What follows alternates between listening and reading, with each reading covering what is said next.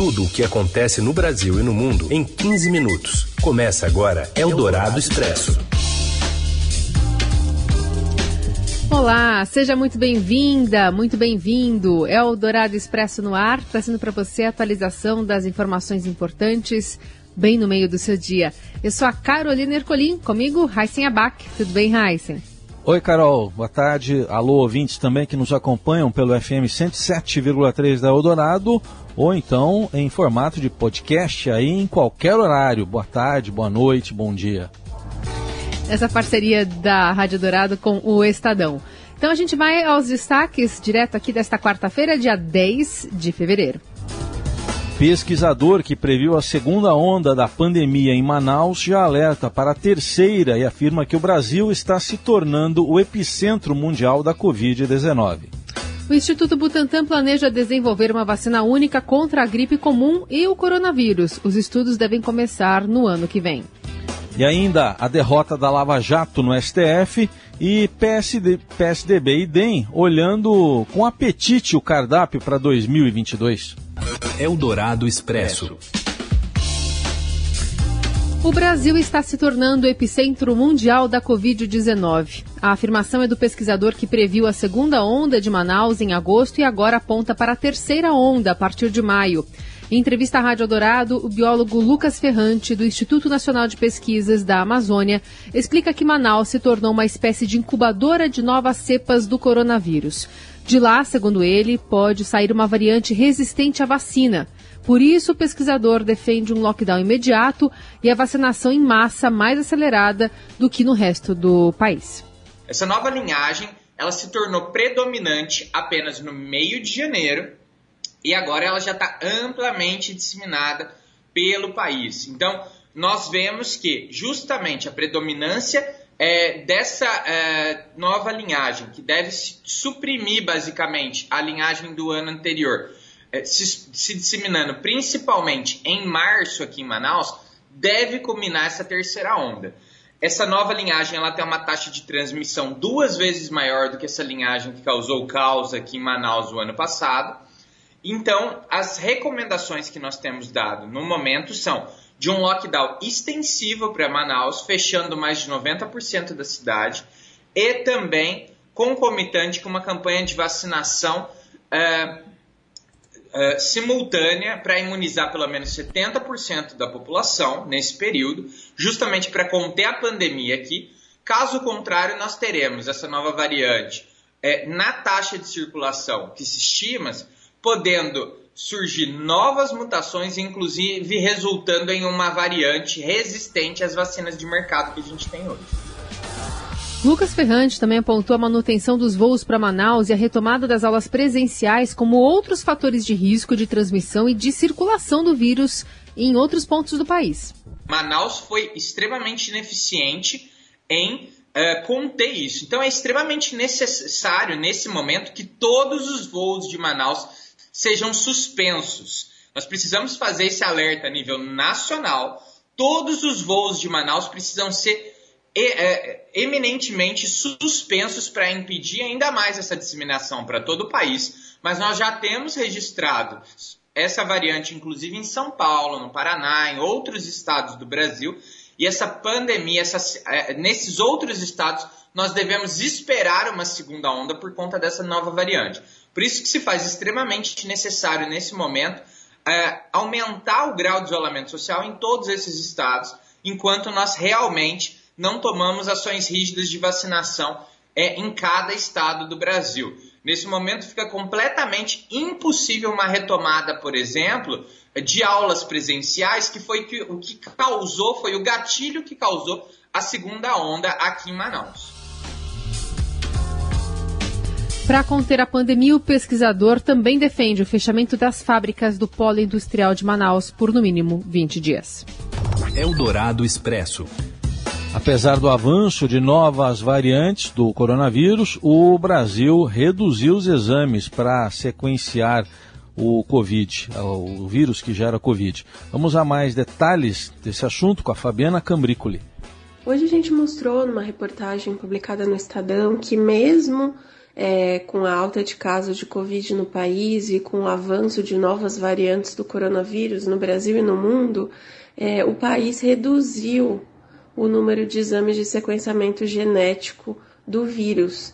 Esses exames eles têm o objetivo de identificar as linhagens que estão circulando é, numa determinada região e quais são mais prevalentes. Então, por isso que eles são tão importantes. Mas a gente levantou alguns dados e viu que entre março e maio de 2020, que foram é, os primeiros meses ali da pandemia no Brasil, é, foram feitos 1.823 sequenciamentos de genomas do vírus no país. Agora, entre novembro e janeiro, foram 585 só então o que mostra uma redução de 68%. É importante lembrar que esses números mais recentes, claro, podem ter algum efeito é, de atraso na, no depósito né, do, dos dados no sistema que a gente consultou, então pode até ser que eles sejam um pouco maiores. Esse atraso não explica essa queda tão brusca, né? Na verdade, eu conversei com vários pesquisadores e o que eles dizem é que hum, no início da pandemia é, houve muita, muito remanejamento de recursos é, de outros projetos, recursos que já estavam aprovados para estudar outras doenças que foram emergencialmente deslocados é, para o coronavírus. Agora as coisas já voltaram um pouco ao normal, então a gente fica dependendo mais das verbas específicas mesmo, né, para esse campo de estudo. E além disso, tem os problemas cotidianos de sempre nessa questão do, do sequenciamento genético. Como é um exame, é uma análise muito específica, especializada, isso esbarra na falta de laboratórios especializados no Brasil e também a gente tem muita dificuldade para comprar insumos importados, limitação de verbas para pesquisas científicas. Então, isso tudo agrava o quadro, né? Eldorado Expresso. E a gente fala também sobre o governo de São Paulo que quer a vacina dupla no estado, né? Contra a Covid e contra a gripe. Adriana Ferraz. Boa tarde, Raíssa. Boa tarde, Carol. Olha só, o governo de São Paulo e o Instituto Butantan, eles têm como meta desenvolver uma vacina única contra a Covid e gripe, que é a influenza, a partir de 2022. Os estudos necessários para que essa vacina dupla possa ser criada, possa ser produzida aqui no Brasil, eles vão ser iniciados após a transferência de tecnologia da Coronavac, que é então é, produzida atualmente pela farmacêutica Sinovac, né, chinesa, para o Instituto Butantan. Essa transferência de tecnologia está prevista para o fim desse ano e ela vai permitir com que o Butantan produza integralmente a vacina aqui em São Paulo, aqui no Brasil. Nós vamos deixar de ser dependentes dos insumos que vêm da China, né? O Butantan vai poder fazer a vacina inteira contra a Covid aqui em São Paulo. E a partir de daí, com essa tecnologia em mãos, então vai se iniciar um outro estudo para que a vacina da Covid seja incorporada à vacina contra a gripe, que está aí no calendário, né, que todo mundo toma todos os anos. Seria então a primeira vacina dupla Covid e gripe do mundo. É claro que isso ainda está numa intenção, não tem data, não tem nada ainda muito detalhado para que isso ocorra, mas é uma intenção do Butantan e do governo do estado que facilitaria muito, né? Também economizaria recursos, porque a gente gastaria menos com injeção, gastaria menos com agulha, e a própria campanha seria única, né? A pessoa iria uma vez ao posto de saúde e receberia então essa proteção contra a influenza, que é a gripe, e contra a Covid. Eldorado Expresso. Noticiário político agora. Em jantar com o governador João Dória, o ex-prefeito de Salvador, Assemi Neto, nega alinhamento do DEM com Bolsonaro em 2022. Acompanhe os detalhes dessas negociações todas com Pedro Venceslau. Em um movimento para tentar conter a crise no DEM, após o ex-presidente da Câmara, Rodrigo Maia, anunciar que deixará o partido, o ex-prefeito de Salvador e presidente nacional da legenda, Assemi Neto, jantou na noite desta terça-feira, 9 em São Paulo, com o governador João Dória, do PSDB. No encontro, o dirigente afirmou que a agremiação ainda avalia a hipótese de apoiar o governador na disputa presidencial de 2022 e não estará na área de influência do presidente Jair Bolsonaro. A conversa aconteceu na ala residencial do Palácio dos Bandeirantes e entrou noite adentro com direito a vinhos, tinto e branco. Estavam na mesa ACM Neto, o vice-governador Rodrigo Garcia, do DEM, o ex-ministro Mendonça Filho, também do DEM, e o presidente do PSDB de São Paulo e secretário de Desenvolvimento Regional, Marco Vignoli, além do embaixador de São Paulo em Brasília, o ex-deputado Antônio Embaçaí, do PSDB. Segundo o relato de participantes, a Semineto foi respeitoso em relação a Maia e não cobrou Dória pelo convite feito ao deputado para que o ex-presidente da Câmara se filiasse ao PSDB. Garcia também avalia entrar para o partido e concorrer como tucano à reeleição em São Paulo, quando Dória deixar o cargo para entrar na campanha pelo Palácio do Planalto. Há entre parlamentares do DEM o temor de que o ex-presidente da Câmara provoque uma debandada do partido, que liberou sua bancada na Câmara para apoiar Arthur Lira, do PP da Alagoas, que é aliado de Bolsonaro na disputa pelo comando da casa. Eldorado Expresso.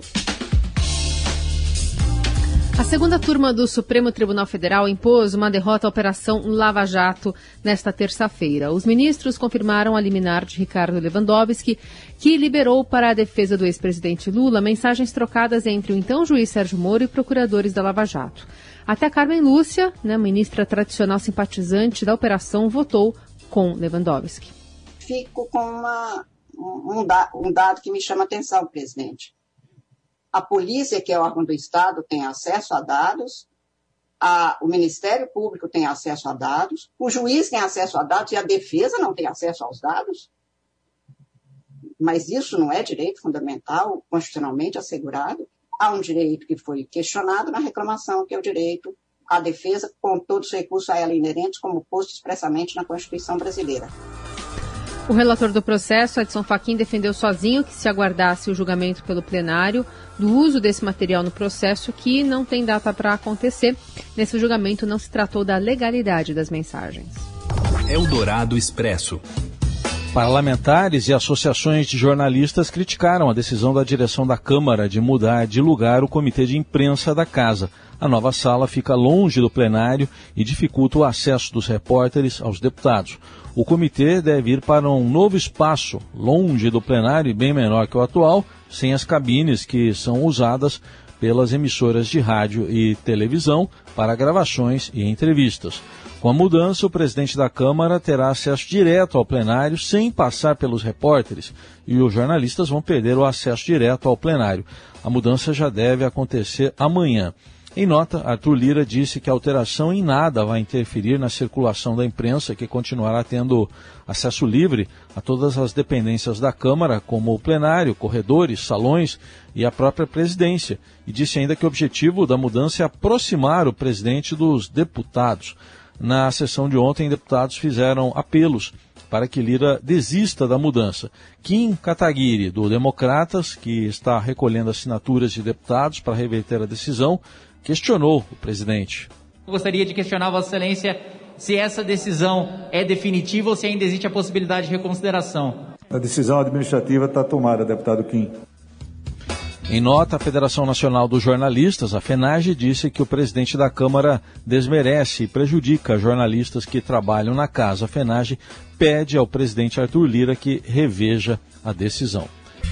Você ouve Eldorado Expresso. De volta com o Eldorado Expresso, as notícias mais importantes no meio do seu dia, no meio dessa quarta-feira e no meio da semana, né? Vou falar um pouquinho com a Paula Félix, ela traz pra gente o destaque da alta de síndrome pós-Covid em crianças inglesas, que não é a razão ainda para pânico, segundo os médicos brasileiros. Olá, Raíssen, Carol. Após a divulgação da informação de que 100 crianças têm sido internadas por semana no Reino Unido com uma síndrome rara relacionada com a Covid-19, pediatras brasileiros ouvidos pelo Estadão alertaram que pais e educadores não precisam entrar em pânico, porque os dados ainda precisam ser analisados. Eles afirmam que é preciso checar se a alta de casos da síndrome inflamatória multissistêmica pediátrica, apontada em um levantamento do jornal britânico The Guardian, tem relação com o aumento de casos de um modo geral, com mais diagnósticos ou se é realmente uma tendência. Essa síndrome causa febre, dor abdominal, inchaço nas articulações e inflamação no coração e nos rins, podendo levar à morte. Os especialistas afirmam que não localizaram publicações científicas com relatos sobre este aumento de registros. No Brasil, até 24 de outubro do ano passado, foram notificados 511 casos, com 35 mortes. Eldorado Expresso. E com o técnico interino, São Paulo recebe o Ceará. A Bárbara Guerra escreveu aqui para vencer, né? São Paulina, Bárbara Guerra, vou dizer, para tentar vencer a primeira partida no ano. Fala, Rafael Ramos. Olá, boa tarde. Sem o técnico Fernando Diniz demitido e o atacante Brenner vendido para o futebol dos Estados Unidos, o São Paulo recebe nesta quarta-feira, às nove da noite, no estádio do Morumbi, o Ceará pela 35ª rodada do Campeonato Brasileiro. Ainda sem vencer no ano de 2021, o São Paulo precisa da vitória para continuar sonhando com o possível título do Campeonato Brasileiro. Vale lembrar que a equipe chegou a liderar o Brasileirão com sete pontos de vantagem para o segundo colocado, mas depois de uma forte queda de rendimento, hoje ocupa a quarta posição com 58 pontos. Nessa quarta-feira, o São Paulo será comandado interinamente por Marcos Visoli, mas a expectativa é que, depois da partida, a diretoria anuncie a contratação do técnico argentino Hernan Crespo. A dúvida é se Crespo já assumirá o São Paulo imediatamente ou se vai esperar o término do Brasileirão para começar a trabalhar no Morumbi.